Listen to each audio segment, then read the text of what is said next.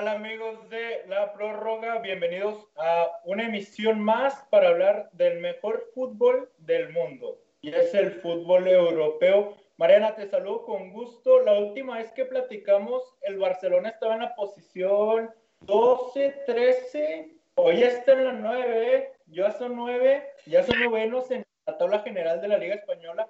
Ya es un gran avance, ¿no?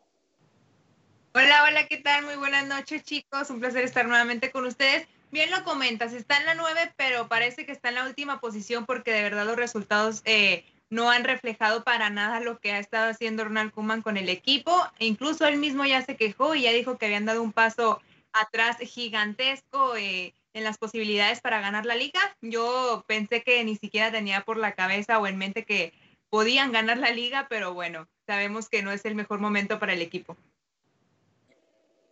Están a 12 puntos del líder, que es el Atlético de Madrid, que está imparable, que registra cinco victorias en sus últimos cinco enfrentamientos. Y hubo cae el Barcelona ante el Cádiz, 2 por 1 en, de visitantes. ¿Cómo viste a Messi? ¿Por qué parece que Messi ahora mismo está más fuera del Barcelona que en verano? Un saludo a todos los prorrogueros, saludos también a ustedes, Alfredo, Mariana. Bueno, eh, Messi se ve cada vez más que, quiere estar fuera del Barcelona, no está a gusto con el proyecto de Kuman, ya se habla hasta de ofertas en París, no sabemos qué es lo que va a suceder realmente, pero eh, se nota, o sea, en el aspecto deportivo de que Messi ya no quiere estar en el Barcelona, además de lo que se venía hablando en el verano, ¿no? Así es, vaya, no se le ve cómodo en la cancha para nada, no se le ve cómodo con el equipo. Desde la temporada pasada inclusive, pues ya lo manifestó él, no se sentía cómodo, no se sentía cómodo tampoco con, con, con la capitanía, eh, no le gustaba tanto lo que pasaba con la directiva, pero Mariana, pues ya, ya se fue el malo, ¿no? El malo de todo esto era Bartomeu, ya no está más en, en la institución y parece que el, que el Barcelona sigue en las mismas, ¿no?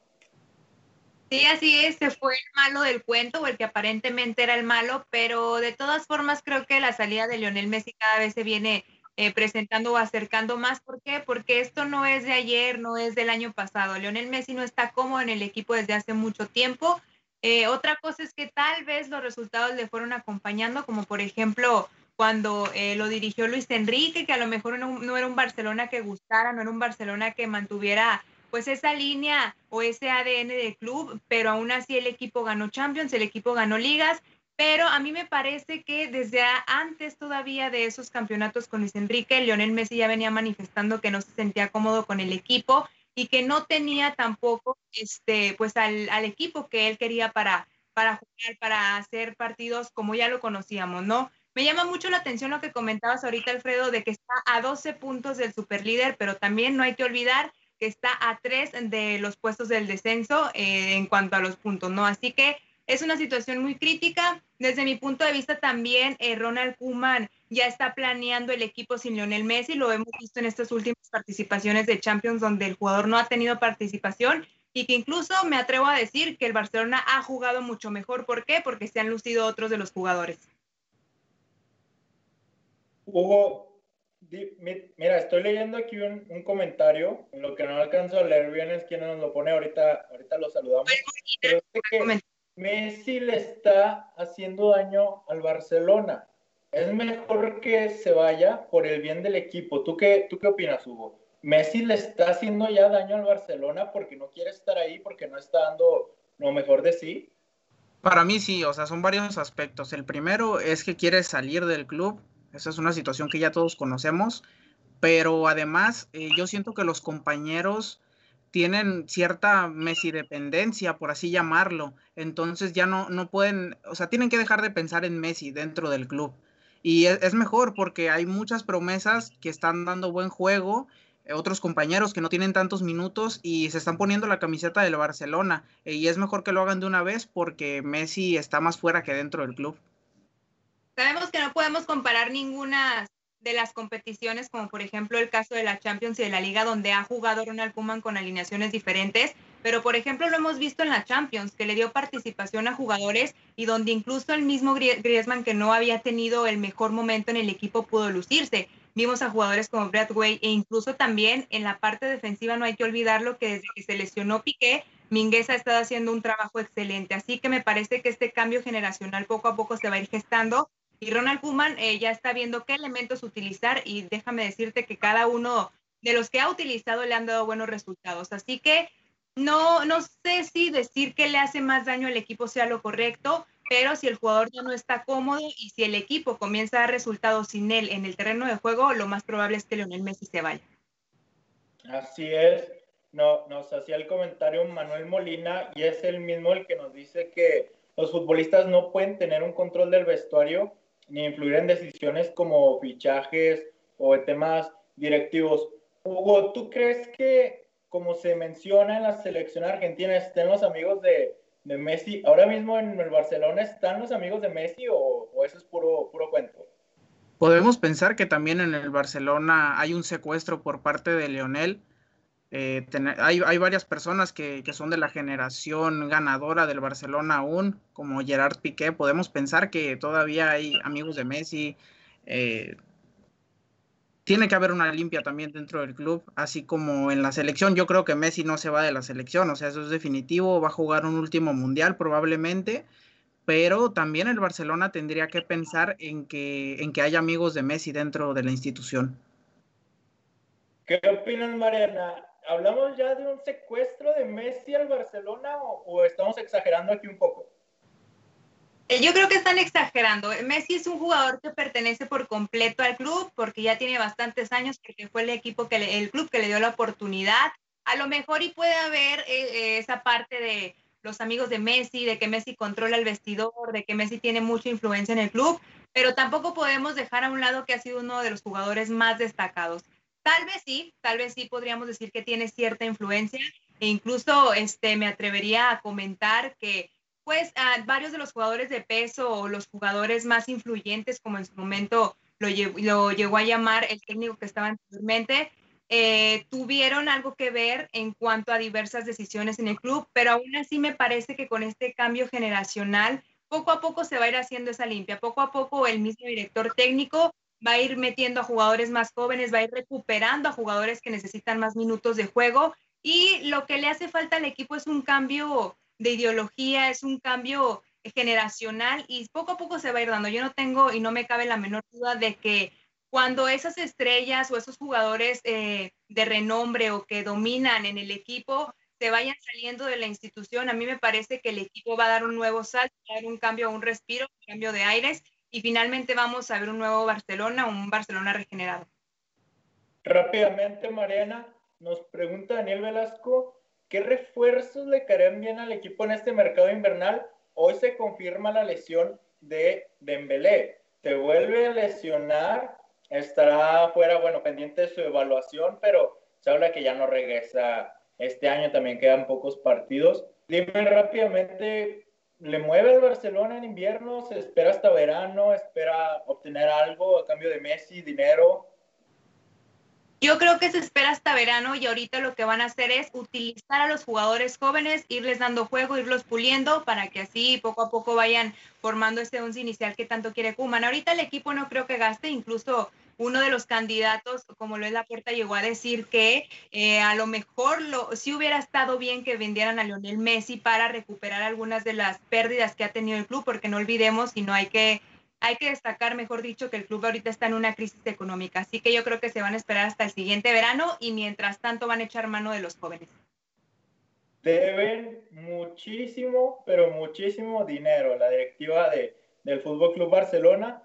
Hugo, se viene la última jornada de fase de grupos de la UEFA Champions League. Tenemos partidazos, tendremos equipos que estarán buscando colarse a los octavos de final, pero tenemos en un grupo ya decidido un un partido muy interesante, ¿no? El del el Barcelona contra la Juventus. Un nuevo enfrentamiento entre Lionel Messi y Cristiano Ronaldo.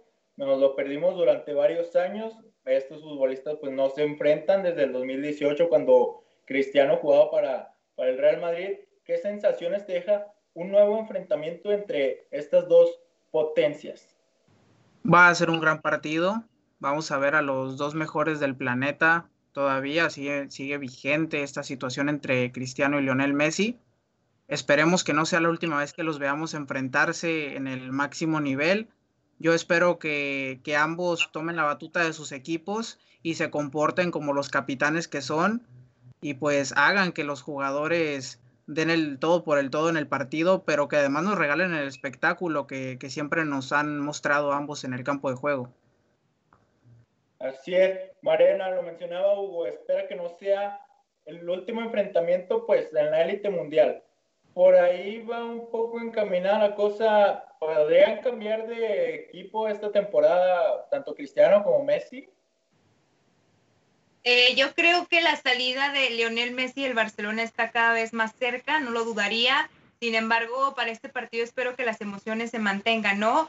Eh, si bien es cierto que tal vez eh, Cristiano Ronaldo llegó un poco mejor en cuanto al estado de ánimo a, comparación de Lionel Messi. Lionel Messi llega tocado porque ya no está a gusto en el equipo, porque no ha tenido la participación en Champions que merece, pero aún así esperemos que el espectáculo en la cancha se mantenga porque no sabemos si es la última vez enfrentarse a estos dos jugadores. ¿No ves por ahí a Messi yendo a la Serie A para reencontrarse con Cristiano más de vez en cuando o que en algún futuro coincidan en, la Premier o, algo así? Yo vería más cercana a la Premier que la Serie A, la verdad, porque el City sigue pujando por el jugador argentino, le han hecho propuestas, así que creo yo que si Lionel Messi sale de la liga sería para ir a la Premier. En la Serie A no, no lo creo, no lo veo factible. Hugo, decías, espero no sea la última vez que se enfrenten en, el fútbol de alto nivel. ¿Tú esperas algún otro enfrentamiento? ¿Messi en otro equipo? ¿Cristiano? Pues eh, se, torna complicado el panorama, ¿no? Pero a, a muchos seguidores de Cristiano les gustaría ver cómo el portugués se retira en el Manchester United. Entonces, por, ahí podríamos ver que se topen en la Premier League. Son cosas que no sabemos si van a suceder. Por ahí se, planteaba que la Juventus eh, vendiera a Cristiano por los problemas económicos por COVID-19. Entonces, eh, hay una posibilidad muy grande de que se topen en la Premier y nos regalen espectáculo todavía unos años más. A mí me gustaría en lo personal. Bueno, pues los pocos de la jornada, sin duda alguna, van a estar en, en este enfrentamiento. Ojo que la última vez que, que se enfrentaron en, en un partido, eh, tanto Lionel Messi como Cristiano, pues ambos anotaron gol. Así que en una de esas nos regalan una nueva noche mágica ahora en, en Champions League, en donde se van a enfrentar. Por aquí tenemos más comentarios. Por ahí dice Patti, muy bien por ustedes, TR. Saludos desde Chino, California. Pues saludos hasta allá también. Y Hugo, vamos a seguir un poco en la línea de, la Champions League. Está en la cuerda floja tu Real Madrid. Está en la cuerda floja. Está más en la Europa League ahora mismo que, que en la Champions League. Dime cómo está el panorama para el equipo blanco de cara a la última jornada de fase de grupos. El panorama está bastante complicado, pero no, no quiere decir que el Real Madrid aún no, no pueda meterse en la siguiente fase de la Champions hay que esperar los otros resultados, pero también el equipo tiene que proponer contra el Borussia Mönchengladbach. Es un partido bastante difícil, pero no va a ser una situación imposible para los de Zinedine Zidane. Eh, habrá que esperar también, como te digo, los, los otros resultados. Eh, es una moneda al aire, la verdad, lo que está sucediendo en este grupo. Así es, hay dos grupos que están cerradísimos de cara a la última jornada. Uno de ellos es el, grupo B, en donde el Real Madrid se encuentra. Mariana, ¿qué sensaciones tienes? Si el Madrid no gana, tiene que sacar la calculadora y el rosario para clasificarse a estados de final. Bueno, pues mira, es algo que ya depende por completo del equipo de Zinedine Zidane siempre y cuando gane, ¿no? Aquí es ganar o perder y decirle bye a la competición, porque también hay que recordar que si el Real Madrid eh, no gana, tiene que esperar a que el Inter tampoco lo haga para eh, irse a puestos de la Europa League. Desde de no ser así, el Real Madrid quedaría descalificado por completo tanto de la Champions como de la Europa League. Así que me parece que lo tienen en sus manos. Es algo complicado y es un contraste muy grande porque realmente no le han estado saliendo las cosas de la mejor manera y me extraña mucho para el equipo de Zinedine Zidane que este tipo de situaciones estén pasando, Pero ahora sí que, como bien lo dices, ¿no? Ya depende de lo que hagan o dejen de hacer y de que saquen el rosario y se pongan a esperar los resultados. Un, un grupo loquísimo. El Madrid puede acabar primero del grupo o puede quedar cuarto eliminado por completo de toda competencia europea. Hugo, se veía venir, este equipo no juega nada. Se veía venir, hay resultados en la liga como el de este domingo que, que a medio gas vencen al Sevilla y, y, pues están ahí a unos puntos de liderato.